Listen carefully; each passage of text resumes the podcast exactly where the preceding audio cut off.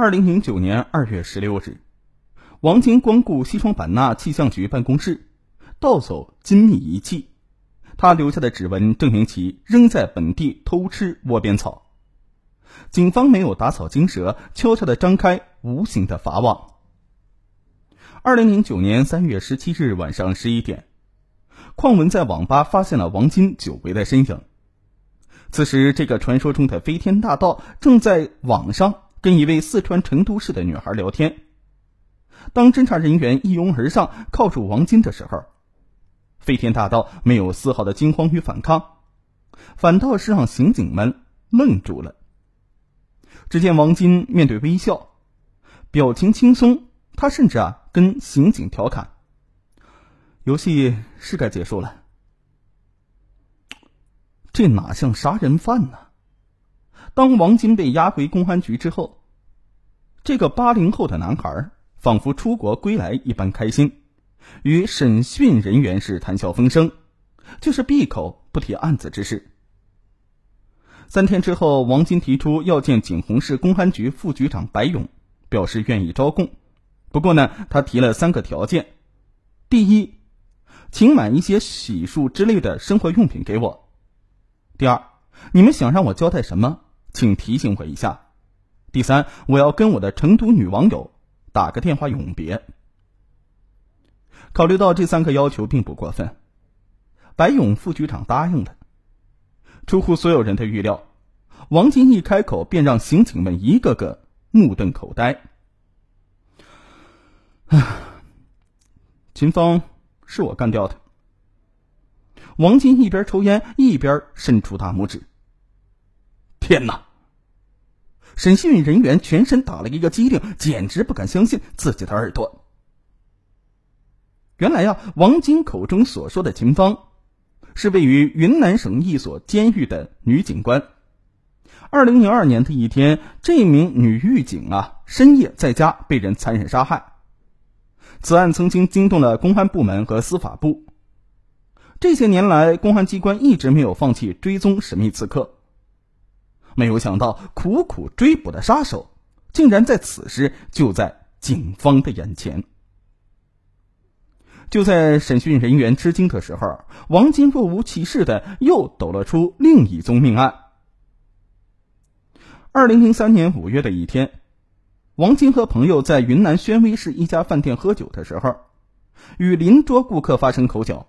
双方大打出手，结束之后，王金觉得自己吃了大亏，一直尾随着对方中的一员。在凌晨四点左右，他翻墙进入仇家，用木棍和铁铲将仇家活活打死。盗窃、抢劫、强奸，背负三条人命。面对眼前这个十恶不赦的魔鬼，审讯人员恨不得将其碎尸万段。你做了这么多的大案，难道就不考虑后果吗？王金的回答再次令刑警们愕然。自从我的双手沾上第一滴鲜血起，我就不想活了。到现在枪毙我，老天爷已经够开恩的了。刑警们对形形色色的犯罪分子司空见惯，但对如此从容却内心狰狞的王金。审讯人员无法理解，他为何专门盗窃政府机关？为什么行刺女狱警？他与被奸杀的白领丽人黄英究竟是什么关系呢？在其犯罪的心路历程当中，究竟隐藏着怎样的秘密呢？这是我的隐私，我有权保持沉默。被捕以来，王金虽然爽快的招供了其全部的犯罪事实，却始终把心中的秘密捂得严严实实，发誓要将他的身世带进棺材里。随着二零一零年一月下旬，西双版纳自治州人民检察院对此案审查起诉，这个杀人恶魔最终还是透露了他的特殊身份——王金。一九八二年，出生于云南省宣威市，父母在当地颇有地位。作为独生子，王金自幼被爸妈视若掌上明珠。从小学一年级开始，因品德兼优被推举为班长，成为父母的骄傲。然而，幸福的童年时光因为一次验血事件戛然而止。读小学六年级的时候，有一次，爸爸悄悄的将王金拉到当地一家医院抽血化验。之后，父亲突然像变了一个人似的，对他冷若冰霜。与此同时，父母开始了莫名的争吵，很快协议离婚。王金判归母亲抚养。奇怪的是啊，父亲不仅不支付一分钱抚养费。母亲还支付给父亲一笔精神损失赔偿费。爸妈离婚之后，邻居们像看怪物一样，用异样的目光打量着王金，在背后指指点点。王金渐渐知道了自己的身份，他是一个野孩子。从此，王金的学习成绩一落千丈，他开始逃学。与一个名叫做蛐蛐的小男孩到网吧玩游戏。蛐蛐的母亲秦芳是一家监狱的女警察，她将王晶和蛐蛐堵在网吧，认为是野孩子将他的孩子带坏，于是打了王晶一个巴掌，并将他推倒在地。读初中的时候，整个学校都知道王晶的身世，这让他在师生们面前抬不起头来。初二没有读完，便辍学，沦落街头，四处游荡，以行窃为生。他心中只有一个念头：快快长大，报一长之仇。二零零二年，二十岁的王金已经出落成一名身材伟岸的小伙子。他半夜翻窗潜入了女狱警的家中，趁秦芳不备，将其杀害。一年之后，他又将一名招惹他的男青年送上了西天。背负两条命案之后，王金向同伙炫耀：“哼，我从小被人歧视，老子如今单枪匹马干几件惊天动地的大事儿，证明我不是孬种。”二零零三年，王金因为盗窃东窗事发，被云南省普洱市人民法院判处有期徒刑两年。二零零五年出狱之后，王金重操旧业，在景洪市人民法院行窃时被法警抓住。王金赤手空拳与法警肉搏，最终被制服，被该院以抢劫罪判处有期徒刑三年。第二次入狱让王金有了一丝悔改之心，他为此一封接一封给母亲写信。希望出狱之后回到阔别多年的妈妈身边，踏踏实实的过日子。王金没有想到，他写给妈妈的家书如泥牛入海。王金最后写了一封信，宣布跟妈妈断绝母子关系。如果说我不是爸爸亲生的，难道妈妈也是假的吗？我一辈子再也不想见你。第二次出狱之后的王金，将复仇的火焰喷向了景洪市人民法院。在他看来，自己盗窃法院失手之后，没偷走一分钱，挨了法警一顿揍不说，还白白坐了三年牢，是法官公报私仇。因此，他决意从哪里跌倒就从哪里爬起来，玩弄一番法官。于是啊，两次光顾法院办公室，斩获颇丰。在玩弄法官得手之后，王金颇有成就感，决定扩大战果，羞辱整个西双版纳的政府官员，让行政领导领教野孩子的厉害。于是飞天大盗横空出世，三十多家单位成了王金大显身手的猎场。就在一个个官员诚惶诚恐的时候，飞天大盗的桃花运悄然而至。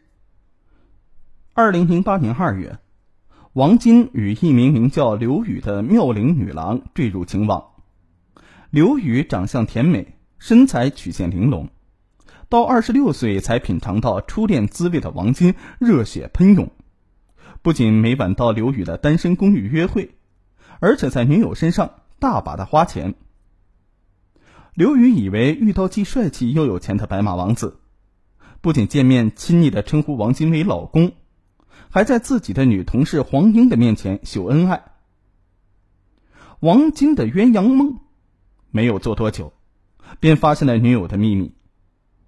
刘宇今天跟王翻云覆雨，明天又跟另外一个男人颠鸾倒凤。被戴上绿帽子的王金怒发冲冠，联想到自己的母亲红杏出墙，生下他这个耻辱的野孩子，王金威胁要狠狠教训女友。哼，我才不吃你这一套呢！刘宇对王金的醋海翻涌嗤之以鼻。你没有正当职业，却对女人挥金如土，这些巨款肯定不干净。只要你敢动我一根指头，我会让你吃不了兜着走。惊闻女友知道了自己的底细，王金决定杀人灭口。二零零八年九月九日晚上十一点左右，他用事先准备的塑料卡片。捅开了刘宇的单身公寓房门，发现女友不在家，便持尖刀潜伏。等到第二天仍然不见刘宇回家，心烦意乱的王金便双手发痒，决定到邻居家里偷点东西。于是他从三楼女朋友家通过阳台攀爬进入四楼的黄英房间，发现黄英正裸睡在床上，顿时啊起了色心。王金用手抚摸她时，惊醒了睡梦当中的黄英。见女同事的男友半夜潜入自己的卧室非礼，黄英顿时花容失色，极力反抗。欲火焚身的王金饿狼一般扑了上去，在强奸了这位白领丽人之后，为防止事情败露而将其掐死。刘宇因脚踏两只船。而夜不归宿，侥幸逃过了一劫，却让自己的女同事成了替死鬼。黄英的香消玉殒，让双手沾满鲜血的飞天大盗浮出水面。警方利剑出鞘，斩断了野孩子发威时罪恶滔天的这双手。哎呀，听完这故事啊，应该说是听完这个案件啊，我们为警方的机智干练而叫好。也为那些逝去的受害人悲痛，更为穷凶极恶的王晶啊感到愤怒。好在呢，这个坏蛋王金即将啊受到应有的惩罚。现在是二零一九年，我觉得他基本已经被判下死刑了。在此啊，我们可能不仅要问说，为什么王晶一次次的铤而走险的偷盗，又一次次的丧心病狂的伤害别人呢？这显然亲情的缺失、被人嘲讽、过早辍学、报复的犯罪心理等等，都难逃其咎。其实一个人的成长总不会一帆风顺，那么总会有一些沟沟坎坎啊。如果我们在王金啊，嗯，在他最受到伤害的时候啊，我们跟他推心置腹啊，或者是有一些人给他给一些关爱啊，或者是我们在联手施救啊，兴许这个野孩子就会放下屠刀，立地成佛。他这个妈妈绝对不是一个好妈妈，绝对不是一个称职的妈妈。那么，既然说是你背着自己老公和其他人苟合生下这孩子，老公发现之后，那么你就好好爱自己的孩子。结果呀，他妈对他是不闻不问，这也就造成了王金最后变成了小变态，啊，变成了以杀人为乐，或者是以偷盗为乐的这种兴趣爱好。很多的罪犯啊。都说因为家庭的破裂，或者是亲情啊、感情啊、生活上的困惑，让自己犯罪了。那么这个时候，我觉得大部分的原因不在于他自己，在于这个环境造就了他这样的性格。所以说，有一个好爹好妈，这真是给我们积德啊！咱们爹妈没给咱们过干活，就是咱们爹妈一直爱咱们自己，那么咱们要感激自己的爹妈。你像他这种爹爹妈妈，呸，不是什么好人啊！哎呀，这都是变态应有的结果。